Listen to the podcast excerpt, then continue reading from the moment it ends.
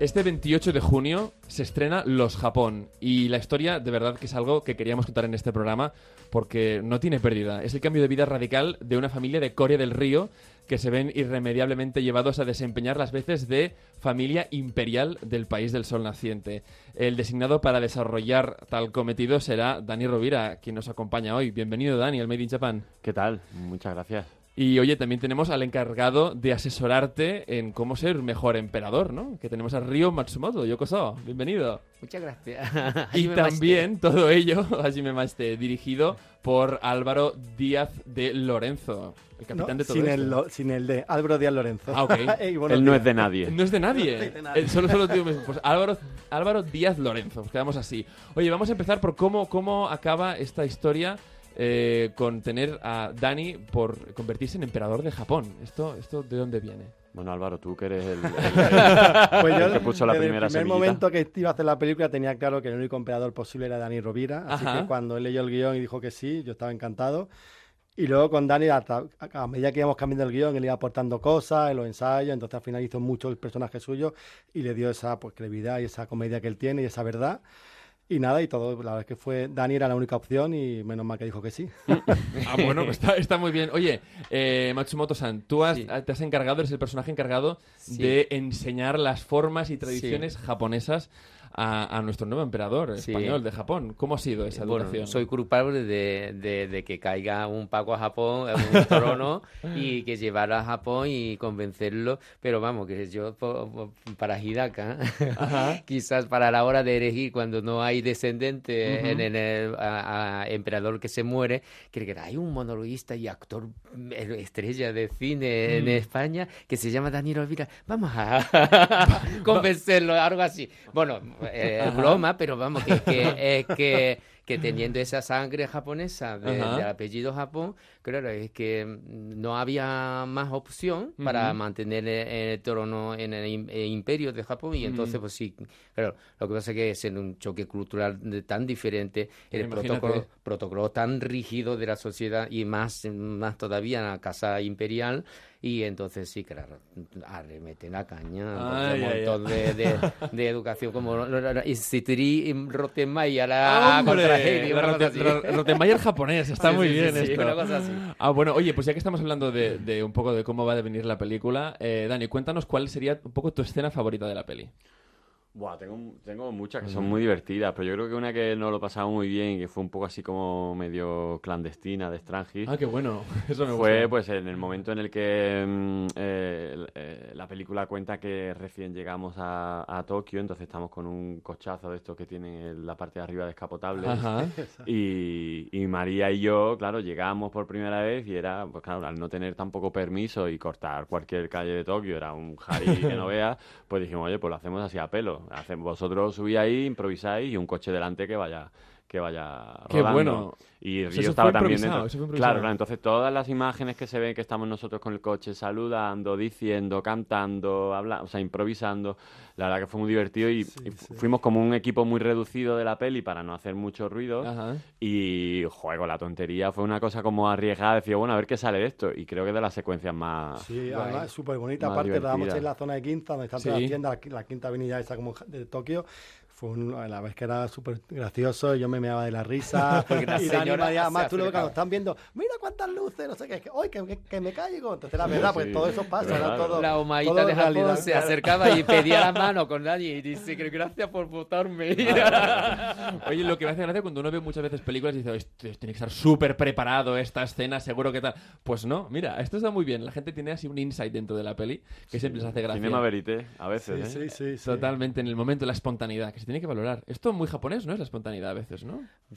claro, es que no de la sociedad de, de, improvisación, o mm. sea, tiene que estar medido y calculado y siempre. Pero una de las escenas que a mí me, me, me, me lo llevo para siempre es una de las escenas que un día anterior Álvaro, mira que he escrito un guion nuevo y apréndetelo y que te va a mandar. Y esa, esa parte la más que me tocó, porque después me doy cuenta de que el diálogo con, Dani, el Dani Dani narra una parte de mm, su sentimiento por el padre que se murió y que estuviera y tal, esas cosas que, que ahora estoy sintiendo yo, o sea que necesitaba una palabra de aliento que yo he narrado, pero en realidad rebote a mí. O sea que tenemos momentos también intimistas en la película. muy, íntimos. O sea, mm. con Dani hay una relación muy íntimo y, bueno, de respeto, confianza, mm. admiración. o sea que eh, hay una trama muy bonito entre, nosotros, ¿no? Entre Paco Japón mm. y Hidaka, sí, es una relación muy muy chula, sí, sí, sí, hay un arco muy, muy... marcado. Aunque nos reímos y que hay una risa que, que toca todo el huevo y de toda esa cosa, pero detrás de eso hay una, eso es la magia que,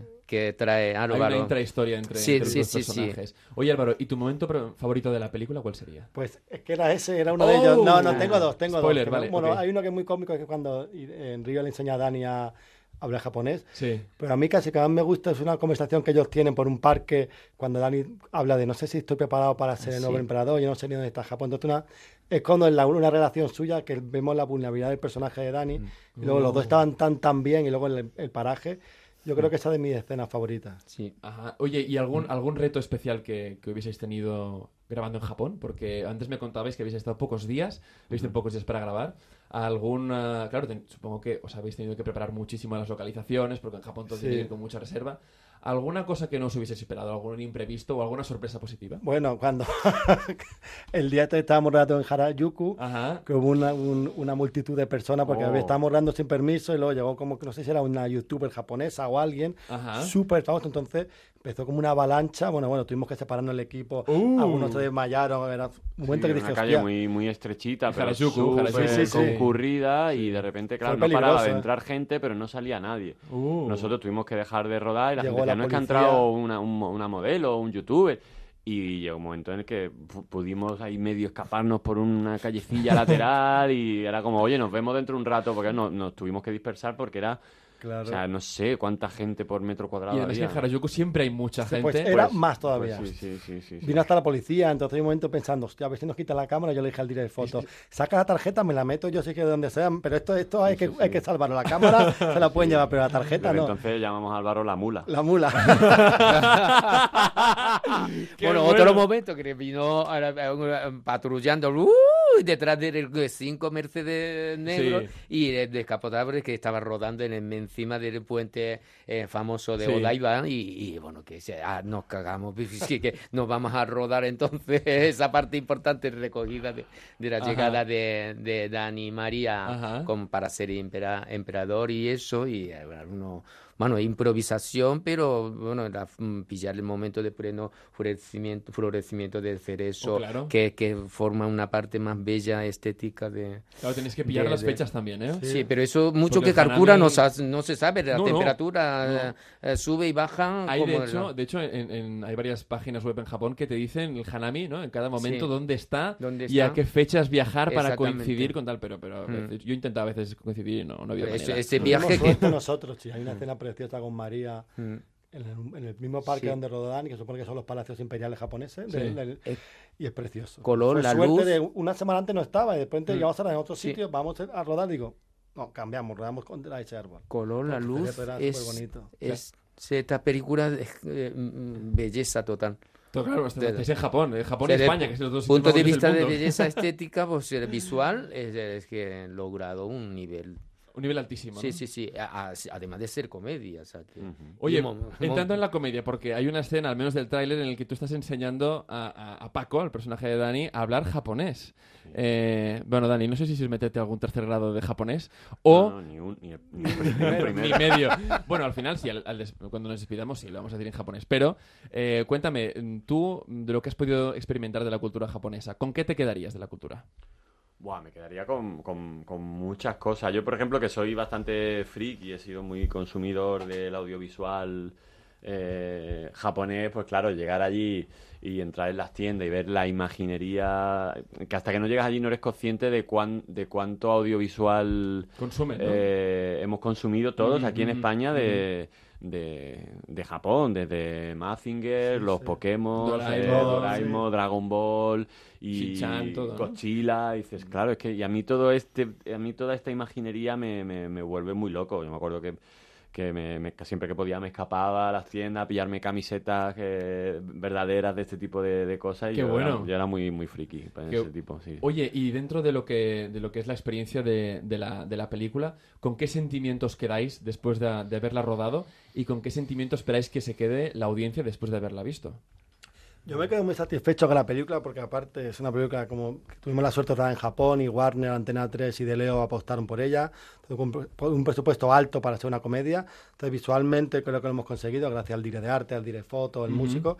Pero luego me quedo con la familia, que fue que los actores y el equipo, porque empezamos en Japón y esos 10 días que estuvimos fue como nos unió. Luego cuando teníamos que rodar toda la parte, que era toda, casi toda la película en, Mala, en Madrid, pues la verdad es que eso nos unió y eso yo me quedo con el sentimiento de mm. cada vez que veo a Dani o a Río o a Maya o a María o a Iker, como que tiene ganas de verlo porque hicimos una familia, te lo pasa muy bien y el cine es lo que se dice eso de la familia del cine, ¿verdad? Porque está siete semanas, 24 horas al día y al final es que le coge cariño. Claro, dos cosas de las que más unen en la vida, que es el trabajo y viajar. Claro, claro. Eh, el trabajo es agradecido, entonces aún, aún te quedas con mayor sensación de haber hecho familia en esto. Eh, eh, Álvaro es un director que es tan, tan, tan humana, tan, tan noble y, y, bueno, que crea un ambiente sin ninguna tensión ni nervio y aparte dos estrellas del cine siendo buena artista y buena actriz, eh, buena actriz y eh, buen actor, que como persona bellísima, Dani María. Y entonces eh, ha habido una conexión entre todos y en el equipo de todo, como película, pues ha sido genial. O sea, que todos los técnicos decía que